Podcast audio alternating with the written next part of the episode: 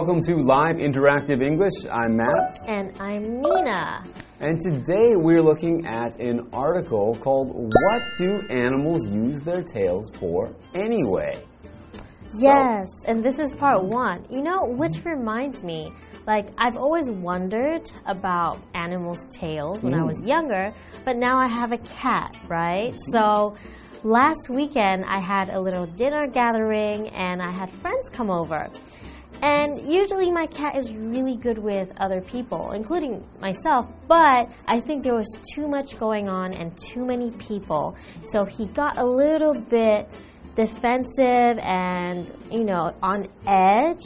So I was warning my friends maybe it's not a good idea to pet him at that moment because mm-hmm. I noticed that his tail was moving in a certain way. Okay. Yeah, and when he does that, he's usually more trying to protect himself or he's ready to hunt something. Okay, so maybe he's giving you a bit of a warning by moving his tail that you shouldn't get too close and give the cat some space. yeah. Okay, and how what does the tail move differently when the cat's like happy or in a good mood?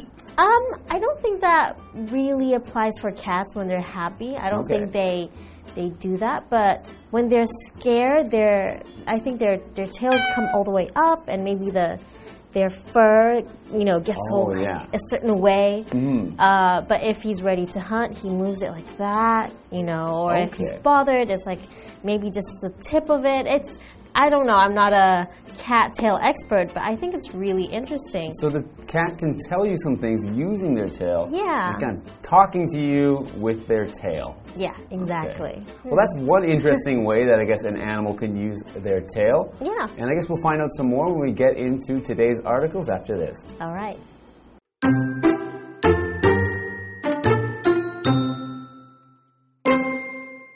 Animals' tails come in all shapes and sizes. The reasons why animals have tails are as different as the tails themselves.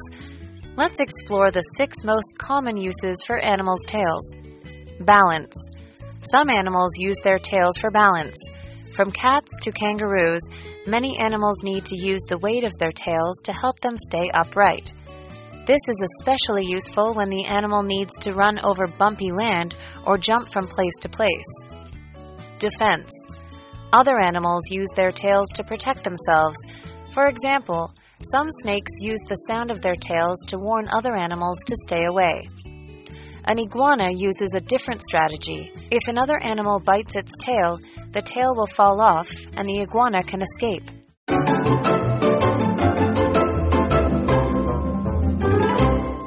Welcome back, everyone. Uh, Let's get into our article today, part one of What Do Animals Use Their Tails For Anyway? All right, so let's learn about it. Animals' tails come in all shapes and sizes. The reasons why animals have tails are as different as the tails themselves. Okay, that would make sense. You know, like, you know, cats and dogs have different lengths of tails, or even like birds and other mm-hmm. animals. So they probably have different uses for it, right? Right, like a beaver has a big flat tail, big Yeah. flat wide tail. Yeah. Some animals have a long tail. Some animals can hold things with their tails. Yeah, so That's so cool. All sorts of Yeah. tails. Let's explore the six most common uses for animals' tails. Ooh, okay. I'm excited. All right. So, explore. Explore is a verb and it means to search and discover about something. So, especially by investigating thoroughly. Okay. Okay. So we investigate about these tails. Yeah, so for example, we explored the forest and saw many kinds of plants. Yeah, or, or if you if someone likes exploring, you can also say that they are an explorer, right? Mhm, that's right. Yeah. Okay, so our first use for tails is balance. Mm, So that makes sense. yeah, so balance means keeping the weight on either side of something equal so that it has a steady or stable standing. So for an animal, it means so that they don't fall over. Yeah, I think that definitely would help cats in some ways, Mhm. right? Some animals use their tails for balance. From cats to kangaroos, Many animals need to use the weight of their tails to help them stay upright. Mm. Oh, yeah, kangaroos do use their tails to stay up, so right? Kangaroos also stand on two feet, so they need to make sure they don't fall forward or backward when they're hopping around. Okay, so continuing, this is especially useful when the animal needs to run over bumpy land or jump from place to place. Yeah. Okay. Mhm. So kangaroos jumping from place to place, they need to, especially on bumpy ground where it's not flat and smooth, where it has Yeah. some ups and downs, they need to make sure they can keep their balance. Makes sense. Okay. So the second use for tails is defense. Now, defense means resisting against attack. So mm. protecting themselves from attacks. Mm-hmm. Other animals use their tails to protect themselves. For example, some snakes use the sound of their tails to warn other animals to stay away. Oh, yes, like a rattlesnake. a rattlesnake right? has a and you know that that means stay, Stay away. away. okay, an iguana uses a different strategy. If another animal bites its tail, the tail will fall off and the iguana can escape.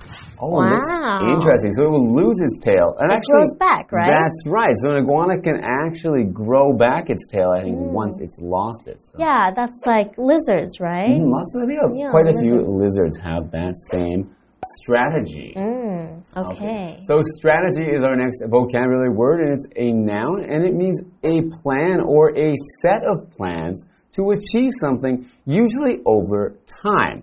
So in this case, it's not the lizard's. The lizard didn't make the plan to lose its tail or the strategy, but it, it has that that way to survive and way to defend itself, which is by losing its tail. So, for example, our strategy for winning the game is to work together as a team. Mm. So, that is their plan, their method, the way that they are going to achieve their goal of, you know, winning is to work together. Sounds like a good strategy. Mm. so, those are some interesting uses for tails that we already learned. We learned balance, so to keep you upright, and defense to protect yourself from danger. yeah. Okay, so I'm sure there's more than those two, right? Mhm. We said, I think there are the six most common uses. Yes, Okay. right, six. So we will learn more about them after the break. Okay.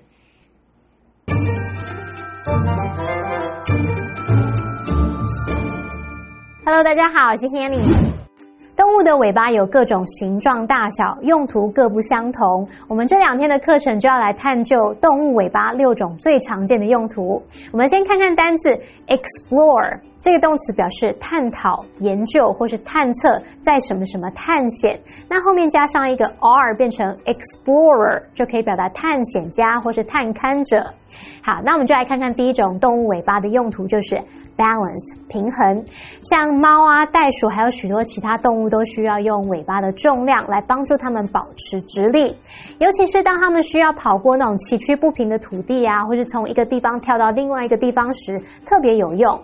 而第二个用途则是 defense 防卫，用尾巴来保护自己。像有些蛇呢，会利用尾巴发出声音来警告其他动物要远离。而绿鬣蜥它们所用的策略就是不同的。如果有别的动物咬住它的尾巴，它的尾巴就会脱落，那这样绿鬣蜥它就可以逃脱了。好，我们来看看单字 strategy，就是策略、战略。文中的 iguana 则是绿鬣蜥。老师们刚刚也有提到 lizard 是蜥蜴，rattlesnake 则是响尾蛇。好，这里两个重点，我们进入文法时间。好，我们来看第一个重点是 as 形容词 as 或者是 as 副词 as 点点点，可以表达说和什么一样怎么样。这个是形容词或副词的原级比较句型。那么前后比较的对象动词相同的话，后面那个动词可以省略，或者是呢可以用 be 动词或助动词代替。我们来看两个例句哦。第一句是 Josh is as tall as his brother，或是 as tall as his brother is。Josh 和他的哥哥一样高。I don't drink coffee as often as Tim，或是 as often as Tim does。我不像 Tim 一样常喝咖啡。 第二重点是 if 引导条件句的用法。if 引导条件副词子句时，可以表达现在啊，或是未来可能发生的情况。那么子句是用直说法表示。我们在指未来情况的时候，if 子句的动词要用现在式代替未来式。所以常见的句型就是 if 主词加动词，逗号主词加上 will、can 或是 may，再加原形动词。例如，If it rains tomorrow, we will go to the movies instead. 如果明天下雨，我们将会改去看电影。所以我们看到 if 后面是接 it rains，而不是 it will rain。好，接回到课文中。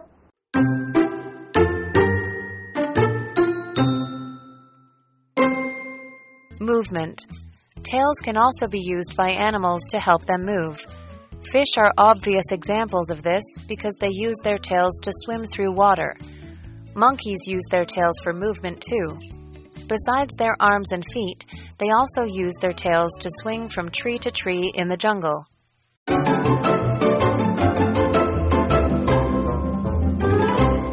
All right, welcome back. So now we're going to get back into the uses of an animal's tail, and now we're talking about movement. So movement is the act of moving, like getting from one place to another. Tails can also be used by animals to help them move. Fish are obvious examples of this because they use their tails to swim through water. Oh, yeah, That's so, true. you right, have so a tail. Fish and many other sea creatures like dolphins or whales use their tails in different ways to. I think dolphins and whales go like this. Yeah. Fish go like this. Yeah. yeah, Huh. helps them get through the water. Yes. Okay. So obvious. An obvious use. So it's an adjective and it means easy to see, recognize, or understand. For example, it's obvious that Randy is not good at math. Maybe he makes a lot of very basic mistakes, mm-hmm. right? Okay. okay. So monkeys use their tails for movement too.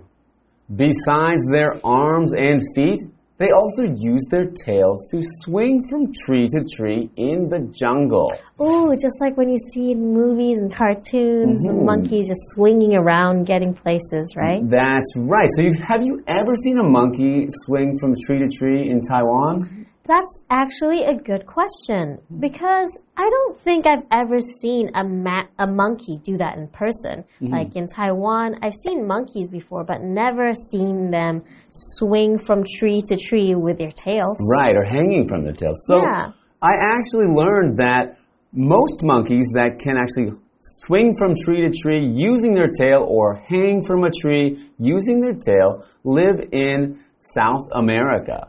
So those are Oh. New World monkeys. So not from Asia or Europe or Africa, but in South or Central America mostly have this thing called a a prehensile tail. Okay. And that means it's a tail that they can use like a finger because it Oh, can hook. hold on to things and it can wrap around and they can hang and swing from their tails. Wow, that is very cool to know. Now I mm-hmm. know.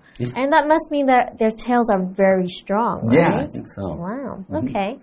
Okay, so we had another vocabulary word in there, which is a preposition, and it's besides. Besides means in addition to or apart from. Mm-hmm. So, for example, besides baseball, she also enjoys playing soccer. Okay. So mm-hmm. she likes both. That's right. So, and they also said besides using their hands and feet, monkeys can also use their tail. So, in addition to, apart from just their hands and feet, they can also use their tails. Yes. And another vocabulary word is jungle. And jungle is a thick tropical forest with many large plants and trees. So you'll find a lot of wild animals in the jungle. Hmm. Yes. Also, monkeys. Yes. For example, the jungle is full of tall trees and dangerous animals. Ooh. okay. Yeah. That's right. They say the king of the jungle is the, The lion. but they don't usually actually live in the jungle. yeah, they don't. But they are known as the king of the jungle, although I think they live on the the savannah, as it's called, the sort of desert in Africa. Mhm. So, Lots of interesting uses for tails that we've learned so far. So now we've learned three uses. So that means we still have three more uses of tails to learn when we get to part two next time. Yes, so we will tell you about it next time. All right, see you then. Bye.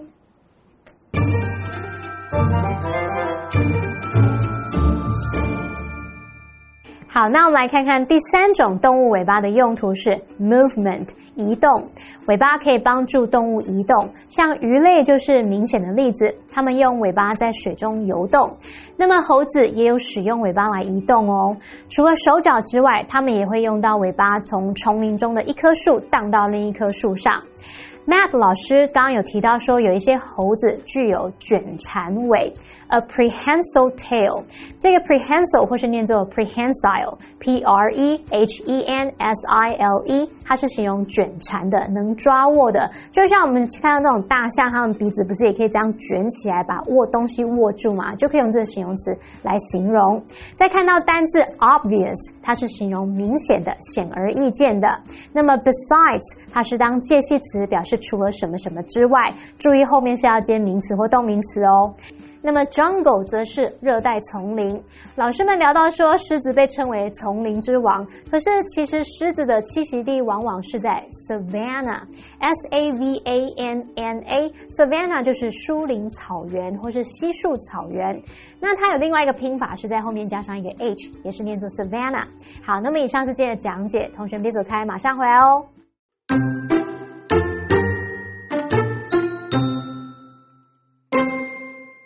Animals' tails come in all shapes and sizes. The reasons why animals have tails are as different as the tails themselves. Let's explore the six most common uses for animals' tails. Balance. Some animals use their tails for balance. From cats to kangaroos, many animals need to use the weight of their tails to help them stay upright. This is especially useful when the animal needs to run over bumpy land or jump from place to place. Defense. Other animals use their tails to protect themselves.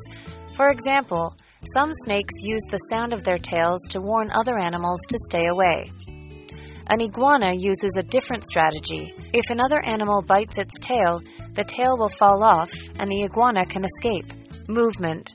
Tails can also be used by animals to help them move. Fish are obvious examples of this because they use their tails to swim through water. Monkeys use their tails for movement too. Besides their arms and feet, they also use their tails to swing from tree to tree in the jungle. Today we're going to take you to Hinoki Village in Chiayi. It's a popular attraction near the North Gate Station in Chiayi. It's the first forestry village in Taiwan as well. Right now you can find markets for arts and crafts, lots of restaurants, and the mori markets. If you ever want to go to a Japanese style environment or atmosphere, make sure you visit Hinoki Village. Let's learn more. Hinoki Village is a popular attraction near Northgate Station in Chiayi City. It not only keeps the historic buildings and culture, but also promotes the local assets and education. During the Japanese colonial period, this place was dormitories for loggers, lumber industry managers, and dependents. Because most of the houses were built with cypress wood, it was called Hinokicho. In Hinokicho, there was also a public bathhouse and a hostel. Hinokicho went through renovations after it had been situated here for over 60 years. After a four year renovation, Hinokicho was revived and had a new name Hinoki Village. This place not only is the first forestry village in Taiwan, but also has the largest, most well preserved group of Japanese style dormitories. The Chiayi city government listed the dormitories as a historic building in 2005. In Hinoki Village, there are many Japanese style wooden buildings. Now the village includes a market for arts and crafts, restaurants, and the Mori market. You can visit the exhibition hall, rent yukata, and try some tasty snacks. When walking in Hinoki Village, you can learn about how prosperous Taiwan's forestry used to be and experience the Japanese style atmosphere.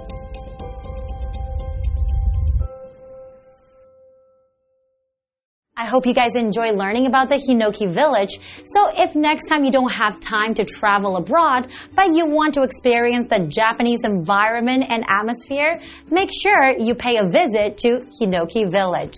And this is all the time we have for today. Thank you so much for joining us and we'll see you guys next time. Bye bye.